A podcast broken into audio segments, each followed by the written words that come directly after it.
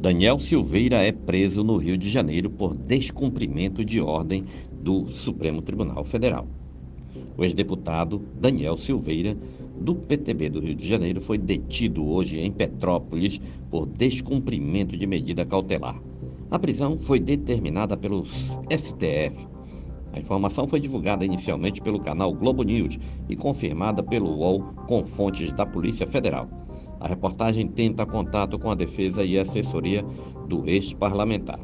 Silveira se candidatou ao Senado no ano passado, mas não conseguiu se eleger, apesar de ter recebido mais de um milhão e meio de votos.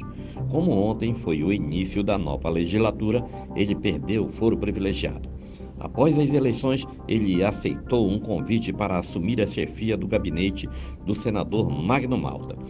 No ano passado, Silveira foi condenado pelo STF a oito anos e nove meses de prisão pelos crimes de tentativa de impedir o livre exercício dos poderes e coação em processo judicial. No dia seguinte, o ex-presidente Jair Bolsonaro concedeu perdão a ele.